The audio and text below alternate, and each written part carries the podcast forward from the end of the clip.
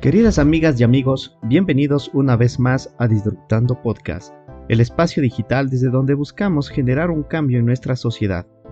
Continuando con esta serie de capítulos educativos, el día de hoy contamos con la participación de Heidi Denise Quesada Flores, estudiante de la Cátedra de Procesos Administrativos, con quien tengo el gusto de compartir clases en la materia antes mencionada. Heidi el día de hoy nos va a comentar sobre la administración empírica y la administración científica, así como también las definiciones, tipos, campos de acción, recursos y la integración de las ciencias administrativas con otras disciplinas. Aquí empezamos. La administración empírica y la administración científica.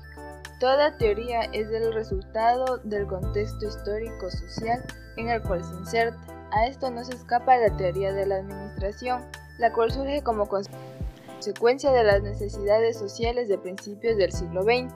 Sin embargo, sus bases se fueron gestando en un proceso lento que comenzó en el mismo momento en el que el hombre necesitó de la cooperación de otro para realizar determinadas actividades encaminadas a la subsistencia, las cuales no lograba realizar por sí solo. El hombre primitivo, al tener que realizar actividades en grupo como la caza y la pesca, comenzó a utilizar la administración de una manera muy rudimentaria, apoyándose en métodos empíricos. Con posterioridad, este ha ido evolucionando a través de diferentes etapas hasta su actual desarrollo. Siguiendo las huellas históricas de la teoría administrativa, podemos señalar que las más antiguas reseñas que encontramos se remontan entre los 4.000 años antes de nuestra era cuando las antiguas civilizaciones de Egipto, China, Roma y Grecia aplicaban diferentes principios utilizados actualmente en la administración, como son el reconocimiento de la necesidad de planear, organizar y controlar la descentralización del poder y la organización de los poderes administrativos. Por otra parte, los filósofos realizaron diferentes aportes de la teoría de la administración, comenzando a ejercer influencia desde la época de Sócrates 470-399 antes de nuestra era, quien defendía la tesis de que la administración es una habilidad personal separada del conocimiento técnico de la relación. Posteriormente, varios fueron los aportes de esta disciplina, siendo más relevantes los de Platón, Aristóteles, Francis Bacon, fundador de la lógica moderna, y René Descartes, fundador de la filosofía moderna. La teoría de la administración también contribuyeron la organización de la Iglesia Católica, cuya estructura sirvió de modelo a muchos administradores, y las organizaciones militares, incluyendo el comportamiento administrativo desde sus principios de dirección, unidad de mando, escala jerárquica y toma de decisiones científicas. Los antecedentes inmediatos de la teoría de la administración moderna se inician en 1769, cuando el inglés James Watt Boulton inventó la máquina de vapor y Jaime Graves la máquina de hilar, introduciendo los métodos mecánicos a la producción. Estos acontecimientos dieron inicio a la revolución industrial, modificando la estructura sociocomercial de la época y provocando cambios acelerados en todas las esferas sociales. Los principales eventos acontecidos en estos años se pueden resumir en en el año 1800, James Watt Bolton introduce en las prácticas administrativas bonificaciones navideñas, seguros para los empleados y la utilización de la auditoría. En 1810, Robert Owen introduce el concepto de máquinas vitales para dominar a los trabajadores, considerándolos la mejor inversión de la administración demostrando que si las necesidades personales y sociales de los trabajadores eran atendidas, los costos que implicaban serían recuperados fácilmente. Desarrolló la idea de evaluar públicamente el trabajo de los empleados, señalando que sería una vía para elevar la productividad. En 1822, James Babbage planteó que la aplicación de los principios científicos a los procesos de trabajo acarrearía un aumento en la producción y disminución de los costos. Su mayor aporte fue la división por oficios, al utilizar artesanos especializados en productos completos. En 1856, Daniel McCallum usó por primera vez un organigrama para mostrar la estructura organizacional para los autores como Stoner. Aunque la revolución industrial provocó una profunda modificación en la estructura empresarial y económica de la época, no influyó notablemente en los principios de la administración ya que la preocupación principal de los administradores era enfrentar las demandas de la economía en rápida expansión y crecimiento de especialización. La revolución industrial de los siglos XVIII y XIX dio origen a la necesidad de un enfoque sistemático de la administración, lo cual vendría a consolidarse a inicios del siglo XX. Una de las definiciones clásicas viene del francés Henri Fayol. Administrar es prever, organizar, dirigir, coordinar y controlar a través de la gerencia. Estas cinco funciones se entienden que al prever futuro mediante la elaboración de un plan de acción, se organiza y construye una estructura, el material humano dirige y mantiene la actividad entre el personal, coordina, junta, une y armoniza el esfuerzo y controla que se cumplan las reglas en la práctica. José Antonio Fernández de Arena. La administración es una ciencia social que persigue la satisfacción de los objetivos institucionales por medio de una estructura, a través del esfuerzo humano coordinado. La administración es el conjunto sistemático de reglas para lograr la máxima eficiencia en las formas de estructura y manejar un organismo social. Agustín Reyes Ponce. Este autor añade que la administración es la técnica a la coordinación de las cosas y personas que integran una empresa. Harold Kunz y Cyril O'Donnell. La administración es la ciencia de un organismo social y su efectividad es alcanzar sus objetivos, fundada en la habilidad de conducir a sus integrantes. Tipos y campos de acción en la administración. Dentro de las organizaciones es necesario dividir y delegar responsabilidades. Por lo general, dicha división se hace mediante niveles de administración y campos de especialización, como finanzas, marketing, etc. Niveles de administración. Muchas compañías cuentan con varios niveles administrativos, la alta gerencia, la gerencia media y la primera línea o supervisión. Estos niveles integran una pirámide y esta estructura por lo general existen más gerentes medios que de alto nivel y muchos más de primera línea. Las empresas muy pequeñas pueden tener un único administrador, casi siempre el propietario, quien se encarga de las responsabilidades a los tres niveles. Las grandes organizaciones poseen muchos administradores en cada nivel y ellos se responsabilizan de coordinar la manera a la que se aplican los recursos de la organización. Los administradores de los tres niveles llevan a cabo las cinco funciones de la administración, pero la cantidad de tiempo que dedican cada función varía. Alta gerencia. En una compañía, la alta gerencia incluye al presidente y otros ejecutivos de alto nivel, como el director general ejecutivo, el director general de finanzas y el director general de operaciones, los cuales tienen la responsabilidad global de la organización. Gerencia media. En lugar de tomar decisiones estratégicas para la organización entera, los administradores de alto nivel son los encargados de los planes estratégicos para poner en práctica los lineamientos generales establecidos por la alta gerencia.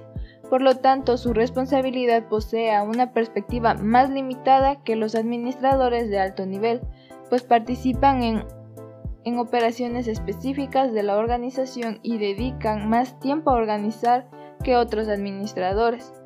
Los gerentes de planta, los de división y los de departamento integran la gerencia media de una compañía. Gerencia de primera línea.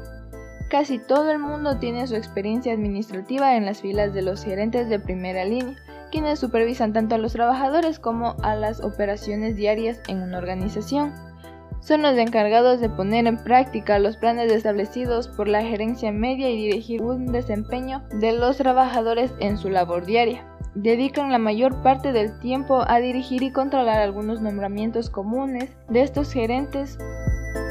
En una segunda división podemos nombrar a la administración pública y privada a la que señalamos el siguiente criterio para distinguir estas dos grandes especies. Cuando se trata de lograr la máxima eficiencia del funcionamiento de un organismo social de orden público, la técnica de perspectiva es la administración pública. Y cuando ésta se busca en un organismo de tipo privado, hablamos de la administración privada.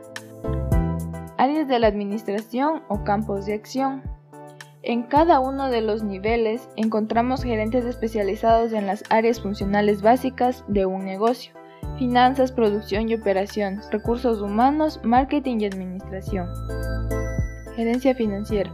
Los gerentes de finanzas se concretan en conseguir el dinero que se requiere para el debido funcionamiento de una organización y lo utilizan de acuerdo con las metas de la compañía. Algunas de las funciones de los gerentes de finanzas son proyectar los ingresos para un periodo determinado, establecer las necesidades económicas que se presentará a corto y largo plazo, conseguir fuentes de financiamiento para satisfacer las necesidades, vigilar el flujo de los recursos económicos y proteger los recursos financieros de la organización.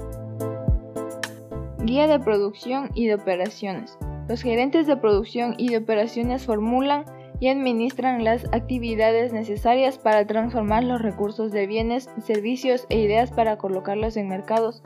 Por lo común, estos gerentes participan en la planeación de diseño e instalaciones, administración de inventarios, programación de procesos para la satisfacción de demanda y se asegura que los productos cumplan con las normas de calidad. Gerencia de recursos humanos. El gerente de recursos humanos es la cabeza del departamento y normalmente le reporta directamente al presidente o a la máxima autoridad de la empresa. No obstante, esto puede variar según la estructura organizacional de la organización y puede darse el caso de que el que tenga que rendir cuentas al vicepresidente o a quien esté a cargo de la supervisión del área. De igual modo, estos profesionales trabajan en conjunto con el departamento de administración a los fines de cultivar relaciones comerciales y comprender la visión y misión de la institución. En la mayoría de los casos, los gerentes de recursos humanos hacen seguimiento del desarrollo, implementación y mejora de estrategias, programas y políticas. Como jefes de equipo se enfocan en planificar, dirigir, evaluar la cooperatividad del área, realizando tareas como reclutamiento, capacitación y desarrollo de desempeño, relaciones laborales y registro de los empleados, además la administración y o gestión de compensaciones, beneficios y nómina. Entre otras son funciones de la gerencia de talento tanto humano, el garantizar que las políticas, procedimientos y programas estén sujetos a las metas de la organización y estén conformes con los estándares profesionales, legales, desarrollar y revisar los perfiles de cada cargo Gerencia de marketing tiene como finalidad mantener la presencia de la empresa en el mercado mediante una efectiva labor de mercadotecnia, orientada a nuevos negocios tanto a nivel nacional como internacional. Así los gerentes de marketing desarrollan estrategias que deben fundamentar la organización que deseamos darle a un producto o servicio con los objetivos de rentabilidad y de asignación eficiente de los recursos. En este proceso debemos evaluar cuidadosamente el impacto que puede tener nuestra empresa, sus fortalezas, debilidades, oportunidades, amenazas y ventajas competitivas. La empresa busca esas ventajas competitivas mediante programas de mercado bien integrados que coordinen el precio, el producto, la distribución y las comunicaciones de nuestra oferta de bienes o servicios para satisfacer las necesidades de un mercado meta. Gerencia Administrativa. La gerencia de administración es el órgano de apoyo responsable de garantizar la funcionalidad administrativa y operativa de la empresa, para lo cual debe administrar los recursos humanos y materiales de forma eficiente, así como desarrollar funciones de decisión administrativa de gestión de los recursos humanos, gestión de logística, gestión de fondos de tesorería, gestión de contabilidad y el endeudamiento y administración de bienes de la organización. Gerencia de Tecnologías. Los directores de tecnologías de la información y comunicación se encargan de que los departamentos de informática funcionen sin contratiempos y eficientemente. Trabajan, por ejemplo, con analistas de sistemas para mejorar los sistemas informáticos. Asimismo, gestionan bases de datos, organizan la información personal, gestionan presupuestos, organizan el mantenimiento de los ordenadores recursos de integración de la administración con otras disciplinas. A continuación, analizamos la relación que existe entre la administración y otras ciencias. Entre la administración y las ciencias sociales existen numerosos puntos de contacto que de algún modo deben tratar especialistas de una y otra disciplina. Con mayor razón, en tanto que la administración como aportación reciente al campo de la ciencia y de la técnica enfrenta diversos problemas que se resolvían los científicos sociales. Por ejemplo, lo que hoy es un elemento básicamente administrativo, en otros tiempos se consideró parcialmente económico, sociológico o psicológico. La administración tiene un carácter eminentemente social, ya que toda sociedad necesita de los medios técnicos de la administración para el correcto desarrollo de su función. Observamos que durante los primeros años de su estructuración la mayor parte de los principios que utilizó tomaron de la sociología, la psicología y la economía. En conclusión, prácticamente es imposible estudiar la administración sin tener un conocimiento previo de las ciencias sociales. El derecho forma parte de la estructura necesaria que descansa lo social. Solo abre la base de una justicia establecida por el derecho. Esta estructura queda firmemente asentada. Una sociedad sin derechos es inconcebible, aun para la administración privada.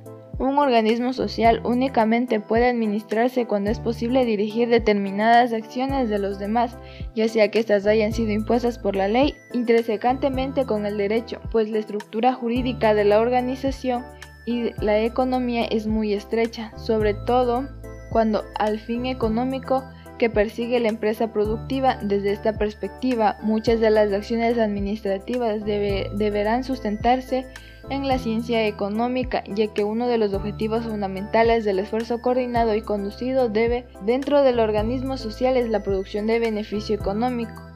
Entre la administración y la psicología existen, como es el caso del desarrollo de las modernas teorías de administración y la psicología, ha hecho valiosos aportes en el manejo y en el control de la conducta humana, haciendo énfasis en la necesidad de cooperación que debe darse entre los miembros de la organización haciendo estratos administrativos y directivos. Por ello, plantea el problema de la psicología y la administración en términos del éxito, que se alcance como resultado de la cooperación o falta de ella. Dentro de la empresa productiva y la relación de un elemento de coordinación que deben mantener la administración.